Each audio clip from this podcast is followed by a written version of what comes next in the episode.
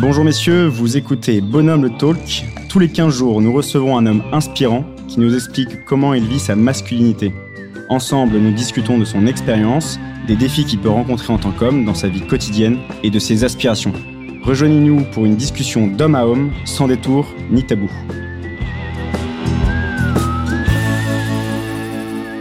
Et aujourd'hui, nous accueillons François Morinière. Bonjour François. Bonjour. Euh, bienvenue dans le podcast Bonhomme le Talk. Merci de nous accorder euh, votre temps euh, précieux. François Morinière, vous êtes CEO du groupe La Bruyère et ce qui parlera peut-être plus à certains de nos auditeurs, vous êtes ancien directeur du groupe L'équipe. On va pouvoir parler sport. Et, mais j'aurais pu juste reprendre votre bio Twitter pour vous présenter. Donc, je cite Amoureux de sport, de vin, de musique, des paquebots, des trains, de Dieu, vert, il Dieu, ancien directeur de l'équipe et président de La Bruyère et les entretiens de Valpré. Un vrai programme. Vert, je suppose que c'est pour Saint-Etienne. Mais c'est pas facile sur Twitter parce qu'on n'a pas beaucoup de lettres, alors il faut être efficace. euh, oui, je suis un supporter des Verts, donc euh, un peu malheureux en ce moment, mais il y aura des jours meilleurs. Ça va revenir. Bon, Bien sûr. Il y a Étienne le Green. Vert, c'est l'espoir. Voilà, euh, exactement. Avec Étienne Green qui a fait des, des Voilà. belles prestations. Voilà, voilà. Donc on, on est plein d'espoir. c'est important l'espoir. Vous euh, avez 58 ans, vous êtes marié depuis 32 ans et père de quatre enfants. François, quel type d'homme êtes-vous et quel est votre parcours? Bon, c'est une question qui est compliquée, donc je vais d'abord euh, répondre à la, à deuxième partie, c'est le plus facile. Mon, parcours, c'est un parcours de- d'homme d'entreprise, donc avec des, des expériences variées qui se sont euh, fait jour dans, mon- dans ma vie professionnelle. Donc j'ai eu la chance de, de pouvoir travailler dans des secteurs euh, très différents l'agrochimie, le sport, les médias, le vin, et maintenant, on va dire euh, peut-être plus les investissements. Donc euh, voilà, c'est plusieurs vies qui se sont enchaînées et euh, c'est un grand bonheur pour moi d'avoir pu avoir toutes ces expériences qui continuent. Quel homme je suis? Je suis un homme plutôt tourné vers les autres, curieux, assez simple et euh, bon vivant. Voilà, C'est une bonne définition. en Euh, toute modestie. C'est des, c'est des beaux qualificatifs pour un homme. On peut commencer par le sport, justement, c'est une partie quand même importante euh, pour vous. Le sport, ça peut être un peu le paradis terrestre pour un gars aujourd'hui. Euh, Il y a toutes les notions euh, qui peuvent parler à un mec, l'effort, la compétition, il y a un vainqueur, un vaincu. Il y a aussi un peu une, quand même une fraternité avec voilà, l'effort collectif, etc. Pour vous, le sportif, c'est un peu le nouveau, nouveau gladiateur, c'est c'est pour, pour un homme aujourd'hui? Déjà, moi, effectivement, j'ai eu la chance de travailler dans le sport parce que le sport me passionne. Donc, euh, travailler dans sa passion, c'est aussi une, chance. Euh, c'est vrai que le sportif euh, cumule beaucoup de, beaucoup de qualités et peut connaître des moments de grâce assez exceptionnels. Donc, vous l'avez dit, le sens de l'effort, le courage, l'abnégation, la fraternité, le sens du collectif. Donc, c'est finalement, on va le dire peut-être ici, un cocktail de vertus qui sont belles, euh, pas toujours faciles à accumuler, à vivre dans le temps. Donc, euh, je parle du sportif de haut niveau. Hein. Oui. Euh, c'est une situation complexe. Euh, Je reprendrai les mots du, du président Sarkozy, euh, qui, quand il était venu à l'équipe, euh, disait que les, les sportifs de haut niveau, c'est comme du cristal. C'est vrai que c'est fragile, ça se règle euh, millimètre, et donc euh, il y a aussi cette, euh, cette, partie peut-être moins visible du sportif, qui est aussi euh, sa fragilité et euh, l'attention qu'il doit avoir en, en lui euh, pour pouvoir atteindre la, performance exceptionnelle qui va, qui va couronner euh, sa carrière. Et donc, ça fait aussi partie de l'enjeu euh, et de ce qu'il vit. Donc, euh, ce n'est pas que euh, des choses, euh, je dirais, positives ou évidentes, c'est aussi euh, des choses plus intérieures, des fois plus complexes à gérer pour, euh, pour encore une fois, arriver à la performance. Euh, de manière plus générale, le, oui, le sport, c'est le, le symbole de la, fraternité. Pourquoi? Parce qu'en fait, euh, quand les Jeux Olympiques ont été euh, créés en 776 avant Jésus-Christ, c'était une façon euh, d'organiser des compétitions entre les hommes, entre guillemets, relativement non violentes et avec des règles, parce que il y a toujours eu euh, des combats, des confrontations, mais c'est souvent été, et c'est d'ailleurs toujours malheureusement aussi sanglant et, et en dépit, en dépit de règles communes. Donc c'était d'abord la canalisation de la violence de l'homme pour pouvoir se mesurer à l'autre de manière non sanglante, euh, non belliqueuse, en respectant des règles communes. C'était à l'époque un grand progrès, un grand progrès pour l'homme. Bien avant, euh, je dirais, les valeurs évangéliques, qui après, bien sûr, s'inspirent de, tout ça, mais euh, c'était déjà un, moment un peu précurseur dans le rapport des hommes entre eux. Ouais, c'est euh, c'est là où le sport est pas juste une dimension personnelle euh, d'effort euh, développement personnel ou de santé physique ou autre. Bah, c'est le sport, c'est être le meilleur. Donc, euh, enfin, encore une fois, oui, le, sport, élément de vie, c'est bien sûr un, un, élément d'équilibre, de, de, bonne santé, de, de respiration au sens propre comme au sens figuré. Donc ça fait partie bien sûr d'un du bon bagage à avoir pour vivre le plus, le plus sereinement possible dans un monde complexe. Mais si on revient à la compétition, euh, bah, c'est gagner. Hein. Et donc pour gagner, bah, il faut, euh, il faut euh, organiser les choses de telle façon que euh, la victoire puisse être déclarée en fonction, de, en fonction des performances de chacun. Oui. Et vous êtes du coup dans ce dans le sport, vous l'avez vu de près. Vous êtes même encore, euh, si je ne me trompe pas, l'Académie des sports. Vous êtes aussi dans le comité d'audit du comité d'organisation des, des JO 2024 euh, en France. C'est ça dit quelque chose de notre société aussi le sport. Enfin, c'est un élément fédérateur. C'est euh, les stades sont, sont des éléments de socialisation assez incroyables. Bien sûr, le, le, sport a pris une place prépondérante. Peut-être parce que d'autres choses ont disparu ou sont moins sont moins présentes. Donc, par la force de sa médiatisation une fois, le sport a pris une place considérable. Je, je, je, je cite une anecdote. Euh, j'étais touché de voir, par exemple, vous avez une, des images qui ont été filmées à, je crois, à Dhaka, au Bangladesh, euh, pendant le match, euh, je crois, de l'Argentine contre, je sais pas, contre le Mexique, un match de poule, et Messi marque un très beau but, et on voit la foule à Dhaka qui saute une liesse pas possible parce que c'est Messi, c'est une star mondiale et il communie avec ça. Or, euh, aucun autre pays n'était. Voilà, et bon, l'équipe euh, du Bangladesh de football, elle est, très très loin dans le classement, mais pourtant, euh, les gens étaient mobilisés pour cette, cette, Coupe du Monde, donc ça montre bien l'universalité du sport, une place prépondérante, une place aussi parfois déroutante, mm. parfois même gênante. parce que c'est l'objet de conflits, de violences. Là aussi, on retrouve la violence de l'homme qui, qui prend le dessus. Donc euh, là, il y a encore euh, pas mal d'endroits où les stades sont, sont extrêmement euh, dangereux, mmh. l'objet de provocations racistes. Donc tout n'est pas non plus très rose. Mais c'est vrai que le sport est, quand même devenu un moment de communion, de rapprochement des personnes. On voit que voilà, quand la quand l'équipe de France joue, soit le football, le rugby, quand un athlète français gagne, l'équipe de basket gagne, bon, les gens se réjouissent ensemble et toutes les barrières tombent. Euh. Et en ce moment, euh, vu la tension dans la société, c'est vrai que c'est c'est très euh, appréciable ouais. qu'il y ait cet espace de de convivialité sans calcul et qui fait du bien. Donc, en ce sens, le sport est aussi un bon un bon médicament pour pour apaiser un peu quand même les tensions de notre société. Oui, c'est un, des rares lieux euh, qui permet un peu encore ça, cette unité aujourd'hui. À la tête de l'équipe pendant pas mal d'années, est-ce que vous avez quelques, quelques grands moments euh, à nous raconter qui vous ont marqué? Euh, J'aurais dit euh, tout à l'heure que vous aviez, c'est vous qui aviez un peu euh, soumis l'idée de remettre un ballon d'or à Pelé. ça a dû être quand même un moment assez fort. C'est vrai que j'ai eu la, j'ai eu la chance de, de pouvoir côtoyer un certain nombre de champions dans ce métier, même si c'était pas mon rôle premier, c'était d'abord à mes journalistes vivre et de et de suivre les champions. C'est pas le rôle du directeur, mais par courtoisie et, euh, et, respect pour eux, bien sûr, on les recevait avec beaucoup d'égards. Donc j'étais euh, un peu l'ambassadeur du journal dans ces, dans ces conditions-là. Donc j'ai vu défiler euh, beaucoup de, de, grands sportifs. C'est vrai que vous, parlez de ce, ce ballon d'or. C'était une jolie initiative euh, que l'on a prise euh, avant la Coupe du Monde au Brésil, en, qui a eu lieu donc en, à l'été 2014, et on on s'est dit bon, quand même, le, le, symbole du football brésilien, voire mondial, c'est Pelé. Et il se trouve que à l'époque où Pelé jouait, le Ballon d'Or n'était décerné qu'à des joueurs européens. Oui. C'était euh, un projet qui avait été construit euh, un peu dans la, la, lignée de la Coupe d'Europe de football pour créer de la fraternité en Europe après la guerre. Et donc le, le Ballon d'Or était un joueur européen. Et donc euh, il a été européen jusqu'en 1995, date à laquelle Georges Weah, qui était libérien, a remporté le Ballon d'Or. Mais donc Pelé n'a jamais pu avoir le Ballon d'Or. Et donc, pour réparer un peu cet oubli de l'histoire, j'ai proposé qu'on lui remette. Euh, C'était une action conjointe avec la FIFA. Et donc, on a, on a remis ce ballon d'or d'honneur à Pelé, qui a été extrêmement ému, extrêmement heureux, parce qu'il nous a dit, bah, c'est vraiment le trophée que j'aurais jamais pensé avoir. C'était fini.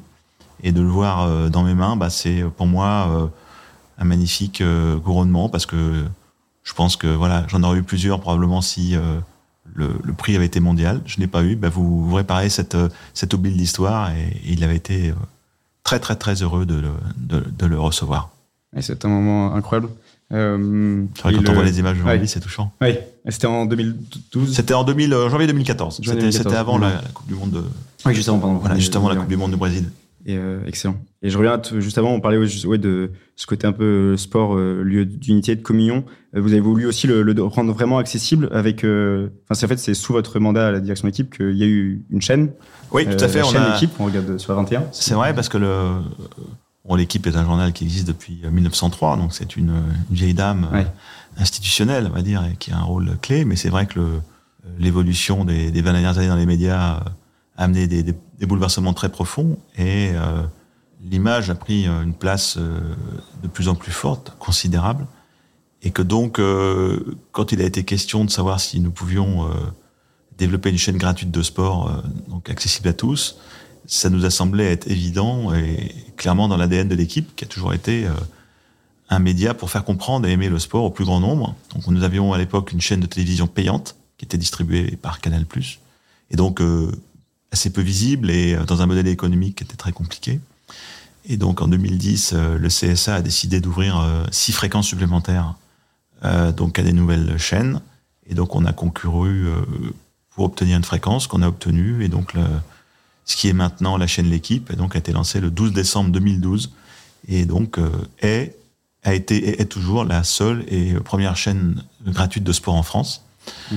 Elle a creusé son sillon, aujourd'hui elle rentre, euh, elle est bien inscrite dans le, le PAF, tous ceux qui ont contribué euh, au moment où j'étais là, mais surtout après, à sa, à sa croissance, ont fait un excellent travail, et donc grâce à ce travail collectif de de plus de dix ans, eh bien aujourd'hui la chaîne euh, est regardée, elle est appréciée et euh, voilà, elle permet à, à, beaucoup de voir du sport, du sport bien sûr euh, les grands sports, mais pas que. Oui, C'était aussi le c'était aussi le, principe d'avoir une chaîne qui couvre tous les sports, ce qui est aussi l'ADN de l'équipe. L'équipe n'est pas uniquement un journal de football, et donc on peut y voir au-delà du football, bien sûr, plein de sports, du biathlon, de l'athlétisme, du basket, de la moto, du cyclisme, enfin bref. Euh, aujourd'hui, euh, je trouve que l'ADN de la chaîne est pleinement, euh, pleinement cohérente avec ce qu'a toujours été et ce qu'est l'équipe. Donc une, une, chaîne télé et, et comme vous dites, un, un, journal papier depuis 1903, donc 120 ans. Les unes de l'équipe font souvent parler d'elle. Enfin, elles, elles, elles, marquent à chaque fois. Ça va être un moment assez important de ce choix de les des unes. Je me, enfin, on se souvient encore euh, de toutes les unes après les grandes finales où euh, je revoyais encore. C'était une finale qui m'avait marqué. J'étais, j'étais pas très grand à l'époque, mais la finale de 2011 contre les All Blacks au rugby euh, très belle, en Nouvelle-Zélande. Très belle. Ouais debout. Exactement. C'était debout avec euh, mon bon ami Thierry du Sautoir qui, euh, qui marchait la tête haute dans le stade après cette défaite 8 euh, à 7. Et on, voilà, une défaite plus qu'honorable. Et euh, je me souviens qu'il est venu au journal après cette, cette défaite. On lui a remis la une encadrée. Il était très heureux de cette une. Il l'a gardée, bien sûr, il l'a toujours.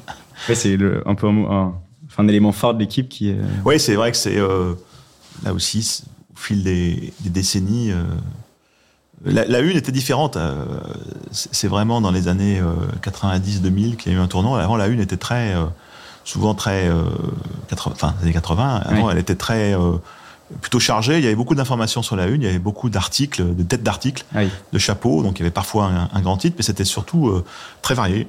Et puis, la une a évolué pour devenir, avec, avec, le jeu de la de l'iconographie et de la photo, pour envoyer un message souvent très fort. Et donc c'est devenu effectivement euh, souvent un objet mythique, puisque euh, elle imprime, elle, euh, elle fait mémoire euh, d'un moment exceptionnel de l'histoire du sport.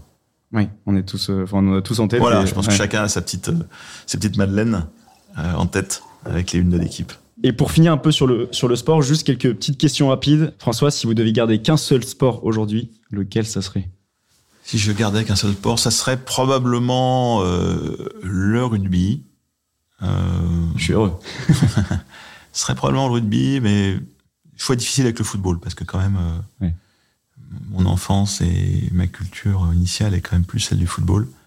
Mais c'est vrai que je suis aussi assez touché par le rugby, donc euh, par sa dimension collective, parce que justement, quand on refait le lien avec euh, ce qu'on disait au départ, c'est le rugby est un sport de combat avant tout.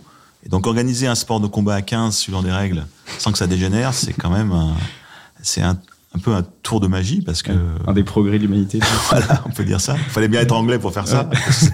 Il fallait bien l'éducation anglaise, le flegme anglais pour essayer de faire ce tour de force. Et d'ailleurs, c'est pas étonnant que même aujourd'hui les nations d'origine anglo-saxonne dominent ce sport ouais. parce que c'est, je pense, qu'ils ont une, un rapport au sport qui est un peu différent. Voilà, donc c'est le sport de combat par excellence. Euh, jouer à 15 contre 15 selon des règles extrêmement compliquées, Donc il faut être relativement intelligent pour les comprendre et même le grand public parfois s'y perd. Ouais. Et voilà, c'est un sport où l'abnégation collective est, est, un principe très fondateur. Donc j'y trouve beaucoup de beaucoup de belles choses. Après, voilà, il a ses, ses difficultés. Je, je fais exprès de, de, de, mettre pas loin de football et, et, et, de repousser un peu la tarte à la crème des valeurs du rugby parce que tout nous explique que le, les spectateurs au rugby sont beaucoup plus gentils, sont mieux élevés, que bah, les valeurs c'est formidable. Bon, euh, tout n'est pas rose dans le rugby.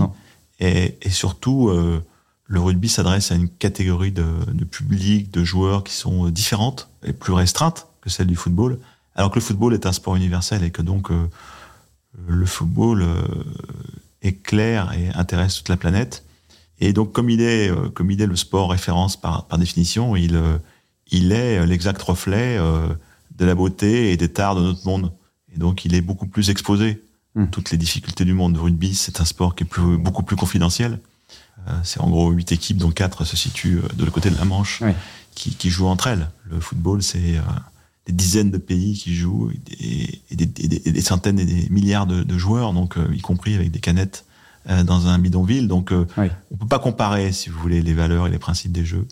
Voilà, donc je mets ça un petit peu en perspective. Mais après, non, c'est intéressant. Le, une le fois, une fois que j'ai dit ça, voilà. j'ai une, une, sympathie pour le rugby, mais j'adore aussi le football. Oui. Et c'est vrai que le foot sort un peu du cadre du sport, en fait. Ça, Voilà, ce côté, euh, exactement. ça- Euh, il est euh, beaucoup plus simple à jouer, donc universel. Parce qu'au au- au- au football, il n'y a que deux règles. On n'a pas le droit de jouer avec la main et on a, on, on a la règle du hors-jeu. Le reste, après, c'est des akouskis, mais il n'y a que deux règles fondamentales. Au rugby, il y en a des dizaines. donc, euh, voilà. toujours, oui. donc le, le football a ce côté euh, absolument universel. Et donc des, des sports collectifs, le, le sport c'est un peu un lieu aussi pour euh, de fraternité, de fraternité d'armes, on pourrait dire un peu des, des, Ouais. des gars qui jouent ensemble pendant des ouais. années. euh, Bien sûr, il y a des euh, quand on rencontre euh, les sportifs, quand on les quand on les faisait venir à l'équipe, en rappelant le passé, les équipes qui avaient gagné à 10, 20, 30 ans, 40 ans, on, on peut voir la parfois le lien qu'il existe entre entre ces joueurs qui est incroyable. Même s'ils se voient peut-être moins souvent, ils sont euh, effectivement euh, comme des frères. Donc euh, c'est assez touchant. Je lisais jour pas mal de papiers sur l'équipe de France de rugby puisqu'on se prépare à la, Coupe du Monde en septembre prochain dans notre pays et pas mal de joueurs il y a vraiment des liens d'amitié dans l'équipe qui sont forts et ça se sent et, je pense que c'est pas des mots vains vous savez bon après euh, toujours les tartes à la crème de des poncifs de l'équipe vit bien Oui. euh, il y a une bonne ambiance bon c'est souvent des mots euh, un peu un peu factices pour faire plaisir aux, aux sponsors et, et éviter de Oui. parler des sujets qui qui dérangent on sent là dans cette équipe qu'il y a effectivement euh, des liens profonds de euh, d'amitié, de respect, de fraternité, et euh, qui font que dans ce combat, cet effort euh, parfois surhumain qu'ils ont à mener, euh, eh bien, ils se, ils se lâchent pas les uns les autres, et c'est quand même la clé de la victoire en rugby. Mm. C'est quand même ça qui est au-delà de tous les talents individuels qui sont formidables et qui font parfois la différence. Parfois, les talents individuels ne peuvent pas euh, s'exprimer parce que c'est pas le bon jour, parce que les défenses sont très hostiles. Mm.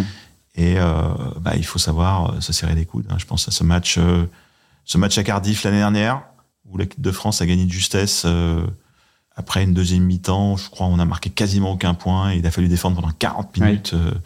Bon, c'était un match de l'ombre, un match de charbonnier, mais c'est aussi le match qui fait le grand chelem. Donc, euh, Ouais. Ce n'est pas que les, les grandes envolées, c'est aussi des matchs comme ça. Et je pense qu'il est évidemment, euh, c'est un match repère pour, pour l'équipe par rapport à cette, euh, cette adversité qu'ils ont eu à vaincre à l'extérieur euh, au Pays de Galles. Ouais, c'est vrai que si on a une équipe de France de rugby qui fait rêver, euh, je dois au collège dans les années un peu noires de, de, de l'équipe de France où on a l'impression qu'on n'avançait pas, qu'on jouait pas vite, etc. Et là, c'est vrai qu'on a, Ah là, on a. c'est c'est limite trop, on n'était pas prêt à autant de, de réussite. Mais euh, Faut mieux ça que l'inverse. Exactement, on va pas bouder de plaisir. Si vous étiez un sport individuel, Ouais. quel sport seriez-vous? Alors, sport individuel, bon, bah, le- je trouve que le, le- un des, pour moi, le sport le plus, plus beau, c'est quand même euh, l'athlétisme, Hmm. Euh, dans toutes ses, ses facettes. C'est, je trouve, l'esthétisme qui est combiné en même temps à la, à la performance. Donc, euh, pour moi, c'est un sport, euh, des sports, puisque c'est des épreuves différentes, euh, en général, quand même magnifiques. euh, avec pour moi le, quand même le, la complétude, ce qui est le, le décathlon, Hmm. puisque là, il s'agit d'être vraiment un dieu du stade, puisqu'il faut, il faut, il faut vaincre 10 épreuves toutes différentes, avec des niveaux très élevés. Et puis, euh, voilà, j'aime l'athlétisme, j'aime beaucoup aussi euh, le judo, Peut-être parce que j'ai pu côtoyer des champions que j'aime beaucoup, comme David Douillet et puis Teddy Riner. Donc c'est vrai que c'est des, grands, des garçons qui sont tout à fait exceptionnels. sport évidemment dur, mais qui demande une concentration, une force nerveuse incroyable. Donc ça c'est très beau. Et puis j'aime beaucoup aussi le tennis parce que mm. il y a une grâce, je trouve, dans le jeu de tennis qui est, qui est magnifique. Et puis on a, on vit, euh, enfin on va terminer une période incroyable de l'histoire du tennis avec euh, deux puis trois champions hors du temps que sont euh, Nadal, Federer et Djokovic. Et je sais pas si on reverra dans les 100 ans qui viennent une telle, un tel niveau d'empoignade et de, et, et, de compétition. Donc forcément quand on a la chance de vivre pendant cette période-là, bah, euh, on est marqué hein, par, par, ces matchs euh, tous plus invraisemblables les uns que les autres. Donc euh, voilà, je pense que c'est un peu la fin, mais forcément, moi, ça m'a marqué dans, dans, ma vie de, à la fois ma vie normale et ma vie de, de patron de l'équipe. Oui. Et si vous étiez un entraîneur?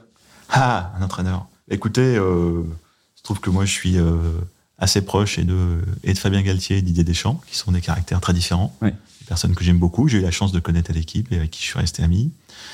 Voilà, on a deux grands patrons de deux grands patrons d'équipe, euh, de deux grandes équipes euh, nationales. Donc euh, j'aime beaucoup Didier Deschamps, qui est un garçon qui a les pieds sur terre, qui est extrêmement méticuleux, organisé, travailleur, extrêmement réfléchi. je trouve bien dans sa peau, qui dans ce monde parfois extravagant et fou du football, lui reste les pieds sur terre. J'aime beaucoup son, son, euh, son dans l'intérieur, je dirais, pour, pour, mener son équipe. Et donc, du coup, je pense qu'il a, il s'est, il s'est, entraîné. Et puis, euh, Fabien, c'est un autre tempérament. Euh, c'est un homme très exigeant et qui a une, intelligence du jeu qui est exceptionnelle. Ouais. Alors, euh, qui parfois se, se, bat avec lui-même pour euh, faire passer les messages, hein, expliciter ce qu'il a compris lui et ce qu'il veut faire. C'est pas toujours facile, mais il a une clairvoyance du jeu qui est incroyable. Et donc, euh, voilà, il a. Donc, je pense qu'on a à la tête de, de, grandes équipes euh, de personnes fortes. Après, euh, on a globalement euh, un moment de où les, les cinq équipes que, collectives françaises, que sont donc football, rugby, basket, handball et volleyball, sont quasiment au sommet. Hein, médaille d'or, finale des Jeux Olympiques, euh, donc Grand Chelem, et j'espère euh, la victoire en, septembre, en octobre 2023 en rugby. Donc c'est quand même euh, là aussi un moment assez unique dans l'histoire du sport français. Oui, oui c'est incroyable. Et quel, si, vous, si, vous, avez pu jouer un match, un grand match de l'histoire du, sport français, ah bah, j'aurais joué forcément la finale Saint-Étienne-Bayern en 1976 parce que j'étais encore un peu trop jeune pour entrer sur le terrain, mais J'aurais eu 3 ans de plus. Rocheteau avait 17 ans ou 18 ans, donc j'aurais pu, euh, j'aurais pu remplacer Rocheteau. euh, non, bien sûr, c'est ce match que j'aurais voulu jouer parce que euh, c'est un match qui, qui te laissé euh, des regrets éternels. Et, euh, et voilà, on aurait voulu être avec eux pour essayer de renverser le, cet incroyable sort qui s'est, qui s'est ligué contre nous. Donc, voilà. Et puis, probablement, probablement le, le, le match euh, France All Black, euh, le demi-finale 99 à, à Twickenham où euh, voilà, il s'est passé un moment incroyable euh, d'euphorie collective. De, et je pense que ceux qui sur, étaient sur le terrain à ce moment-là ont vécu, je pense, une expérience unique. Ouais. Et Fabien me disait qu'à la fin du match, tout le monde pleurait dans le tellement il y avait d'émotions. De... C'était un truc incroyable. Quoi. Ah oui. Voilà. Oui. Bon, j'oublie pas non plus le France-Allemagne de 82 voilà, cette défaite incroyable au penalty. Euh, Michel me disait, Michel Platini me disait que là aussi tout le monde pleurait dans le vestiaire. On n'arrivait pas, les gens n'arrivaient pas à reprendre la parole après le match. Oui. Michel Delgo n'arrivait pas à consoler les joueurs. C'était, euh, tout le monde était euh, dans un état d'effondrement à la fois physique et moral euh, incroyable. Il a fallu euh, plusieurs heures pour que les gens reprennent leur souffle tellement ils avaient été marqués par ce match. Donc, donc voilà, donc ça a été aussi évidemment un moment d'histoire du sport tricolore, euh, exceptionnel. Ouais.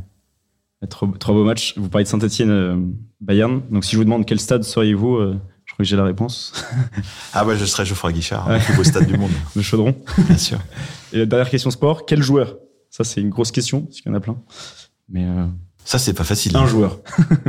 ah, je, je, pense que je serais Johan Cruyff quand même. Oui. Parce que... Alors là, je suis désolé, il va falloir je, ouais, là, je, ma culture sportive. Euh... Ah, Johan Cruyff, donc c'est le, le, capitaine de l'Ajax, euh, trois fois vainqueur de la Coupe d'Europe. Ok, wow. Euh, double finaliste de la Coupe du Monde, 74-78. Donc un joueur hors norme, un meneur de jeu, buteur, mais surtout d'une élégance magnifique, qui regardait toujours, le, jouait toujours la tête haute mm. et qui a enchanté, voilà, le public des années 70, qui est malheureusement mort il y a quelques années d'un cancer des poumons parce qu'il fumait beaucoup voilà, ça a été un joueur euh, certainement qui combinait l'efficacité et l'élégance comme rarement des joueurs l'ont été, l'ont fait hein, dans, l'histoire du football. Oui. Merci beaucoup pour ces réponses sport. Et euh, donc, euh, je vois que ma culture est encore assez limitée en, foot. Autre partie de votre vie, une partie importante, vous êtes grand dirigeant, dirigeant d'entreprise. Mm-hmm. c'est une autre facette pour un homme. la réussite professionnelle peut être aussi un, quelque chose qui, touche de près le cœur de l'homme, où on peut s'y épanouir, et, euh, et, aussi le fait d'être d'être un leader. Euh, comment vous vivez-vous ce côté voilà, dirigeant, être meneur d'hommes C'est plus des droits, plus des devoirs, euh, cette responsabilité que vous avez. Est-ce que vous avez votre votre, vous y prenez votre dose de, risque, de challenge, d'adrénaline, mais aussi de, de, stress, de peur, de les défis un peu qui, qui, touchent aux, tripes. C'est un rôle qu'on finit jamais de construire, donc c'est un rôle en, voilà, un mouvement qui est, qui est forcément différent euh, par rapport à il y, a, il y a 20 ans quand j'ai commencé, quand j'ai eu la chance de commencer à diriger une entreprise. Donc euh, forcément des, des, des, modes opératoires différents, euh, des énergies différentes et surtout des contextes différents et des hommes différents. Donc je pense que la première euh, capacité d'un dirigeant, c'est de comprendre les organisations qu'il a à gérer, euh, comprendre leurs forces, comprendre leurs faiblesses, comprendre ce qu'elles attendent pour adapter son, son rôle à ce que sont euh, ses équipiers en fonction de l'objectif euh, que les actionnaires lui, lui ont donné. Donc euh, voilà, c'est un, sont des équations à chaque fois différentes. Et alors bien sûr, on peut dire, bah, de toute façon, euh, vous êtes toujours le même. Oui et non. Oui et non. Aujourd'hui, je dirige pas du tout le groupe euh, La comme je dirigeais l'équipe, comme j'ai dirigé Giraudy. C'est trois contextes totalement différents. Au final, euh, bon, les, les, points de convergence ou transversaux, c'est euh, effectivement euh, l'enthousiasme. Euh, c'est-à-dire, euh, je vous rappelle que le mot enthousiaste, enthousiasme vient du grec. Et théos, c'est Dieu. Donc l'enthousiasme, c'est celui qui a Dieu en lui. Donc oui, enthousiasme, énergie pour pour diriger. C'est certain que c'est, en tout cas moi, c'est c'est pas l'adrénaline, mais c'est la motivation. C'est le, point central, l'intérêt pour l'autre. Je pense que euh, aussi bien euh, le client, le fournisseur, le salarié, euh, les parties prenantes, euh, voilà, toujours se dire euh, qu'est-ce qu'on a à apprendre de l'autre, qu'est-ce qu'on va capter de l'autre pour définir son plan d'action. Ensuite, c'est donc la patte humaine, hein, évidemment. Donc l'enthousiasme, la, la patte humaine. Et puis après, essayer d'avoir un peu de vista, c'est-à-dire voir un peu plus loin et le anticiper le coup d'après. Donc euh, arriver à sortir un peu du la tête de l'eau, euh, la tête de la mêlée, pour regarder un peu plus devant que les autres, pour euh, voir comment le chemin va se dessiner et qu'est-ce qu'il faut qu'on anticipe et, donc euh, voilà, se, se, projeter un peu plus vite que, que, son organisation sur le futur. Il y a des métiers où c'est facile, il y a des métiers où c'est pas facile, donc euh, voilà, là aussi c'est très dépendant des secteurs, mais euh, voilà, là, cette, cette, ce côté vista me paraît être important. Donc enthousiasme, intérêt pour la patte humaine et, et vista stratégique ou sens de l'anticipation. Ce sens de l'anticipation qui permet d'emmener de, avec soi euh, vers un objectif, c'est euh, aussi faire comprendre le sens un peu de l'entreprise, faire enfin de, de, être. Je voyais une de, de, vos interviews où vous parliez de, il faut réussir à faire comprendre le sens pourquoi on fait ça. Et on peut avoir des, des générations là qui arrivent dans les entreprises sans trouver vraiment de sens ouais, au travail. C'est vrai. Et euh, voilà, quel. Il faut être. Euh, c'est vrai que le bon, ce sujet, il a, il a toujours été sur la. Ce sujet a toujours été sur la table. Hein, euh, et peut-être plus en filigrane ou de manière induite ou sous-entendue que de manière aussi explicite qu'aujourd'hui. Donc euh, peut-être que dans la façon de diriger aujourd'hui par rapport à il y a 20 ou 30 ans, euh, peut-être qu'on y passait moins de temps, on était peut-être moins pédagogique parce que euh, on considérait que ça, allait de soi et que les gens avaient qu'à lire la plaquette et puis ils avaient compris à quoi servait l'entreprise. Je crois qu'aujourd'hui, euh, c'est plus tout à fait ça. Donc effectivement, il faut expliquer pourquoi on fait les choses où on va, euh, à quel prix, euh, dans quelles conditions. Je pense que les, modalités d'action sont aussi importantes en termes de pédagogie, c'est-à-dire euh, quel chemin on prend, comment on crée le respect des hommes ou des femmes dans l'entreprise, quel impact on va avoir sur le monde extérieur, évidemment, l'impact écologique, mais pas que. donc voilà, c'est probablement un souhait de cohérence plus grand. Je dis pas qu'on n'en avait pas avant, mais euh, probablement une exigence plus forte de cohérence et une explication plus claire de cette cohérence pour embarquer euh, ceux qui bossent avec vous euh, au quotidien. Donc voilà, donc après je pense qu'il y, a beaucoup de métiers d'entreprise qui ont du sens. il faut juste l'expliciter. Alors bien sûr, quand on sauve des vies, c'est pas le même sens que quand on on vend des pains au chocolat, mais euh, mais n'empêche que euh, on peut toujours trouver euh, la bonne raison de faire les choses. voilà. Donc, je pense que le temps effectivement a un peu plus de cohérence, plus d'exigence.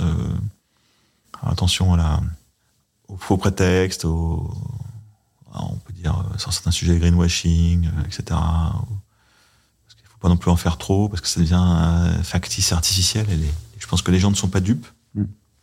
Mais c'est vrai que vous avez raison, le, la quête de sens dans le travail est, est vraiment à l'ordre du jour. Oui. Oui, ça, c'est, on a l'impression que des, enfin, dans les jeunes générations, ça se, ça se ressent pas mal. Et, euh, grand dirigeant d'entreprise et, euh, et, à côté de ça, marié, euh, père de, de, quatre enfants. L'équilibre, euh, vie pro, vie perso, vie de famille, euh, vie, vie de dirigeant, c'est, c'est dur à trouver. C'est un équilibre permanent. C'est, on s'y fait à un moment. C'est un équilibre instable, donc parce que l'intensité de travail n'est pas la même, parce que les les enjeux de la famille ne sont pas les mêmes au même moment, donc euh, ça demande euh, effectivement une, sensibilité ou en tout cas une, une attention euh, qui est pas toujours évidente d'avoir parce qu'on est, on peut être dans un tunnel, dans une, dans une, on est peut être embarqué dans un moment professionnel très fort et donc du coup on est exalté et on en oublie un peu le reste. Donc voilà, ça se construit dans le temps. Je pense que chacun peut comprendre qu'il y a des comme on dit, des coups de bourre, des moments de, voilà, de, tension, d'exigence très très fort. Et puis après, bah, heureusement, euh, il peut y avoir des périodes plus calmes. Donc je pense que justement, ce qu'il faut, c'est s'assurer que après ces temps de, fort, bah, il y a des moments de, récupération, y compris avec la famille. Donc euh, c'est ce que j'ai essayé de faire. Euh, voilà, il faut, regarder les choses avec un peu de, avec l'échelle du temps pour voir si, au final j'aime pas le mot, mais si les choses se compensent, en tout cas, elles s'équilibrent. Voilà. Mm. C'est pas toujours facile. Hein. On n'est pas toujours maître du jeu en plus. Donc, euh, On peut vous demander des exigences à des moments qui sont trop fortes, donc euh, c'est pas facile. Hein. donc euh, on voit bien en ce moment la, parfois la, fragilité psychologique de, des, salariés parce qu'ils n'arrivent pas à écoper ce qu'on leur demande de faire et ils finissent par perdre pied. Quoi. Donc c'est pas, c'est pas un petit sujet. Oui. Oui, ça c'est dirigeant, c'est aussi la responsabilité de l'entreprise, mais de, avant tout des, des, des oui, je pense, que le, je pense que l'exemple vient du haut. Et, que parfois, bah voilà, l'exemple n'est pas très bon. Quoi. Et euh, Marie, 32 ans, le mariage, c'est vous conseillez, c'est la, la, joie de l'homme, c'est une joie parfaite, c'est une, une, une vocation. Donc après, euh, je pense qu'il faut discerner chacun euh, ce qu'est le, son, son, bon chemin. Euh, bon, c'est un choix, un choix qui est fait à un moment, qui est un choix parfois pas simple parce que on n'imagine pas ce que la vie va réserver. Et, euh, donc c'est un choix, euh, c'est pas un choix aveugle, mais c'est un choix de confiance. Hmm. Donc euh, voilà, mais il y a plein de vocations autres que le mariage. voilà, il faut respecter les, chemins de chacun. Tout à fait. Et, vous avez vécu une, une, épreuve douloureuse en famille avec ouais. La, la, mort de votre fille Sophie au, JMJ. Ouais, ça va faire 10 ans cette année, ouais. 10 ans au mois de juillet. C'est en tant que père, c'est une épreuve. Enfin, je sais même pas si le mot est assez fort, mais c'est. Ouais, c'est une épreuve euh, assez impensable en fait. Ouais. Tellement impensable qu'en fait, il n'y a pas de, il a pas le mot dans la langue française pour définir euh, un parent qui perd un enfant. Il n'y a pas de mot. Ah oui. Quand un enfant perd ses enfants, un enfant perd ses parents, il est orphelin, mais dans l'autre sens, ça n'existe pas. Donc, euh, à la limite, c'est mieux comme ça peut-être. Euh, donc voilà, une épreuve, un moment euh, tout bascule, et puis après, bah, petit à petit, le temps de la reconstruction.